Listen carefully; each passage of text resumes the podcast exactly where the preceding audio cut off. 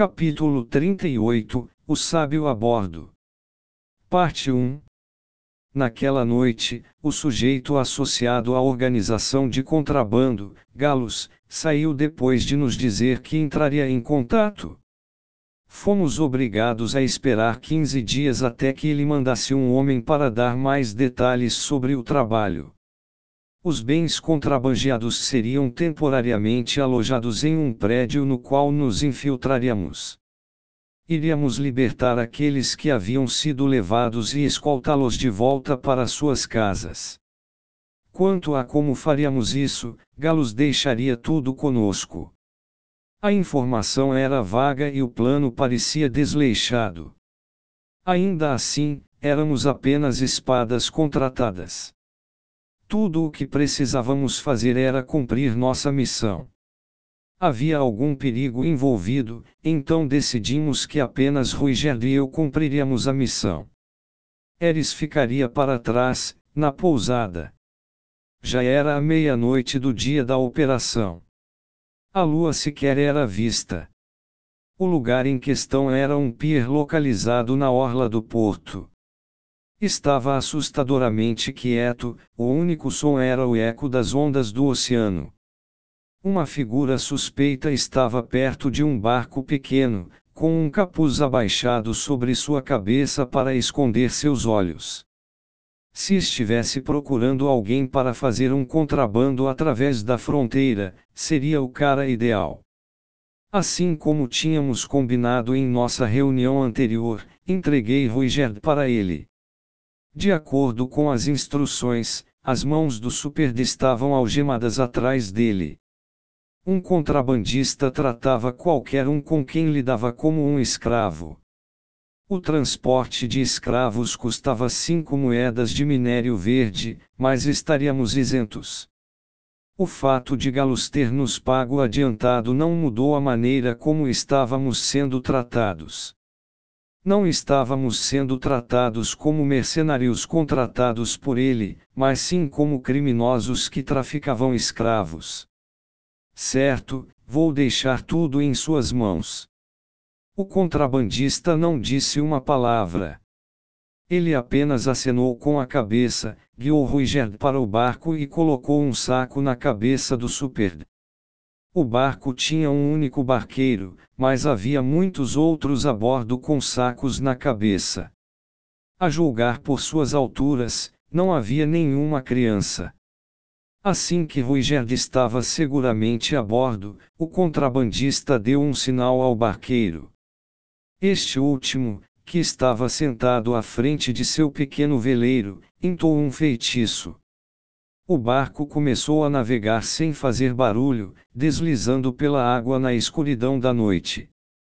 Eu não consegui ouvir as palavras claramente, mas parecia ser um feitiço da água que criou uma corrente para os impelir adiante. Era algo que eu também poderia fazer. O barco moveu-se em direção a um navio mercante ancorado em mar aberto, para onde os escravos foram transferidos para serem despachados no início da manhã. Mesmo de seu lugar no barco menor, Ruigerd continuou olhando para a minha direção o tempo todo. Ele sabia exatamente onde eu estava, apesar do saco em sua cabeça. Enquanto via isso, Escutei Goodbye My Lover tocando ao fundo de minha mente. Não, espera, não? Ele não era meu amante. E, de qualquer maneira, não era um adeus, isso seria apenas temporário. No dia seguinte, vendi o lagarto no qual cavalgamos no ano anterior. Ele havia nos carregado desde a cidade de Recarizo até onde estávamos, e era confiável o suficiente para que eu desejasse levá-lo para a região de Fitoa conosco, mas custaria muito caro para o levar junto. Além disso, no continente Miles, poderíamos usar cavalos. Os cavalos deste mundo eram rápidos e sua resistência estava em um nível totalmente diferente. Não precisávamos mais montar o lagarto. Eris colocou os braços em volta do pescoço do animal e deu alguns tapinhas. Não trocaram palavras, mas foi uma despedida triste. A montaria cresceu apegada a ela. Durante nossas viagens, frequentemente lambia a cabeça dela e deixava seu cabelo encharcado de baba. Não poderíamos continuar chamando-o de lagarto para sempre. Devíamos, no mínimo, nomeá-lo. Certo, de agora em diante seu nome será Galahá, decidi. Galahá, um homem do mar que ansiava por mais companheiros humanos. Este é realmente obediente.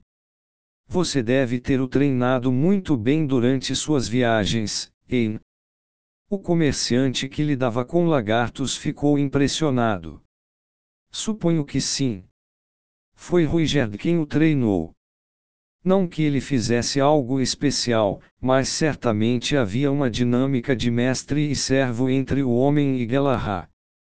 O lagarto devia ter percebido quem era a pessoa mais poderosa do nosso grupo. Por outro lado, o animal não gostava nem um pouco de mim e me mordeu várias vezes. Oh, sim, pensar nisso só me irritou. Ah, exatamente o que eu esperaria do mestre do canil do fim da linha. Isso fará ele valer um pouco mais. A maioria das pessoas trata esses caras muito mal, e isso torna meu trabalho de retreiná-los muito mais difícil. O comerciante era da tribo Rugunia, uma raça de homens com cabeças de lagarto. No continente demônio, os homens lagarto treinavam os lagartos. É natural que se trate os companheiros gentilmente enquanto viajam juntos. De novo, a música Goodbye My Lover tocou na minha cabeça. Em minha mão, eu segurava o dinheiro que recebemos pela venda de nosso companheiro. Quando pensava dessa forma, parecia até ser dinheiro sujo. Que estranho. Bem, é melhor deixar essa coisa de nome para lá. Isso só está me fazendo sentir apego, decidi. Então adeus, lagarto sem nome. Nunca vou esquecer como foi cavalgar em você. Uá, ouvi Eres fungando. Depois de vender nossa montaria, viajamos a pé para embarcar em nosso navio. Oh Deus! É um navio. É tão grande. Opa! Tá balançando. O que é isso? A partir do momento em que subiu a bordo, Eris começou a gritar de empolgação. Talvez já tivesse até se esquecido do lagarto. Sua capacidade de se recuperar rapidamente era um de seus pontos fortes. O navio tinha velas e era feito de madeira. Era um modelo totalmente novo, concluído há apenas um ano.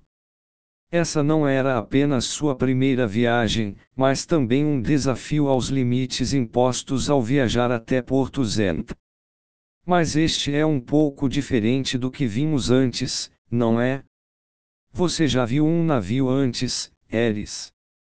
Ela não disse que esta era a primeira vez que via o oceano. Do que está falando? Você tinha um desses no seu quarto, lembra? Ah, Claro, lembro de ter feito alguns desses. Era uma boa memória. Naquela época, eu queria trabalhar na minha magia da terra, então comecei a criar coisas. Assim que percebi que poderia vendê-los, comecei a fazer figuras da Roxy em escala de 1 por 10. Entretanto, há algum tempo não fiz nenhuma outra. No momento, não sabíamos quando precisaria usar minha mana, então não tinha feito nenhum treinamento que consumisse tal precioso recurso. O único treinamento que fiz foi o físico, ao lado de Rui Gerdieres. Nos últimos tempos realmente comecei a relaxar. Depois que as coisas se acalmassem, provavelmente precisaria voltar a aprimorar minhas habilidades. Eu os fiz usando minha imaginação, então não é surpresa que não sejam uma réplica perfeita, disse. Sem mencionar que este era para ser um novo tipo de navio. Quanto a que parte era nova, eu não tinha ideia. É incrível, não é? que algo tão grande possa cruzar o oceano. Eris ficou incrivelmente impressionada. Três dias após deixarmos o porto. Enquanto estávamos a bordo, comecei a pensar. Um navio, um navio era um tesouro. Agora que estávamos a bordo, deveria haver algum tipo de evento. Eu já tinha jogado muitos simuladores de namoro e poderia dizer isso sem sombra de dúvida. Os golfinhos, por exemplo, poderiam começar a nadar ao lado do navio. A heroína veria isso e diria: Olha! Incrível! E em resposta eu diria: Minhas técnicas na cama são ainda mais incríveis. Então ela falaria: Que maravilha! Faça-me sua. E eu responderia: Vamos, meu bem, não podemos fazer algo assim aqui. Sim, não, não era bem isso. Ah? Sim? Quando se pensa em um navio, se pensa em ser atacado no mar. Um polvo, uma lula, uma serpente, piratas ou um navio fantasma, algo assim. Um desses nos atacaria e nos afundaria seríamos deixados à deriva e depois acabaríamos encalhados. Chegaríamos a uma ilha deserta, onde a heroína e eu, apenas nós dois, começaríamos nossas vidas juntos. No início, ela me odiaria, mas depois de superar vários obstáculos, gradualmente se tornaria menos Tsun e mais Dere. Além disso, havia apenas uma coisa para um homem e uma mulher presos em uma ilha deserta fazerem juntos. A troca de olhares, o calor febril. Dois jovens de sangue quente, começando a suar em meio ao eco das ondas do mar. Depois, desfrutaríamos do nascer do sol juntos. Um paraíso só para nós dois. Sobre a questão de um ataque de polvo, o destino da heroína já estava selado. Ela seria atacada por vários tentáculos, mais do que se pensaria que um polvo de oito tentáculos poderia possuir, e depois a suspenderia no ar. Seu corpo se contorceria como se estivesse em agonia. A criatura a envolveria com seus tentáculos e mergulharia sob suas roupas. Seria o maior espetáculo de todos, que faria uma poça de suor nas palmas de suas mãos.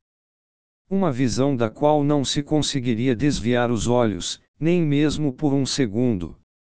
A realidade, entretanto, era cruel.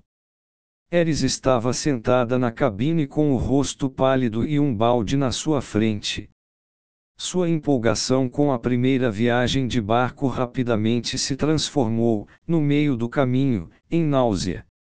Eu me perguntei por que ela ficava bem cavalgando em cima de um lagarto, mas de alguma forma não tinha estômago para um navio. Como alguém que nunca sentiu enjoo, eu não conseguia compreender. Embora houvesse uma coisa que pudesse dizer, por mais brando que fosse o balanço do navio, não parecia aliviar o sofrimento de quem ficava enjoado. No quarto dia, um povo apareceu. Pelo menos, foi isso que eu presumi que fosse. Era de uma cor azul marinho, surpreendente e extremamente grande. Por azar, não conseguiu capturar nenhuma garota. Em vez disso, foi abruptamente despachado por um grupo de guarda-costas de ranking S. Não deveria haver nenhuma missão de escolta disponível.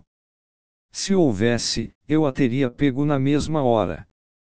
Perguntei a um comerciante próximo, que me informou que esse pessoal era especializado em escolta de navios.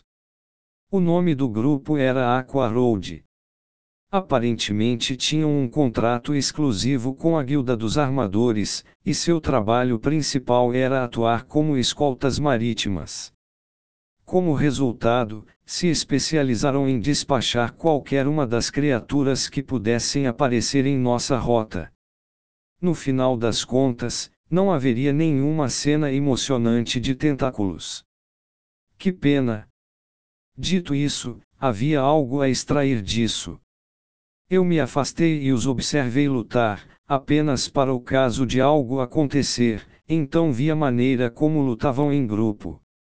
Para ser honesto, chorei de tanto rir quando vi seus pontos fortes individuais pela primeira vez. O espadachim lutando em sua vanguarda era forte, mas não tão forte quanto Ghislaine. Aquele que atuava principalmente em desviar os ataques do inimigo e chamava a atenção também era um guerreiro forte, mas nada parecido com Ruigerd. Na retaguarda estava quem parava o povo, um mago que certamente era mais fraco do que eu. Fiquei desapontado.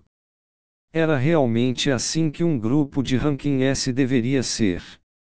Achei que a maioria das pessoas neste mundo era muito forte, mas essas não eram tão impressionantes quanto imaginei. No entanto, rapidamente cheguei a uma conclusão diferente. Eles eram um grupo de ranking S. Eu não deveria ter olhado para seus pontos fortes individualmente, mas sim como trabalhavam como uma equipe. Mesmo não sendo tão fortes, ainda conseguiram derrotar aquele povo enorme. Mesmo não sendo tão fortes, ainda assim chegaram ao ranking S. Era isso que importava. Cada pessoa cumpria seu papel dentro do grupo e era assim que demonstravam tal poder como equipe. Trabalho em grupo era isso. Era o que faltava ao fim da linha.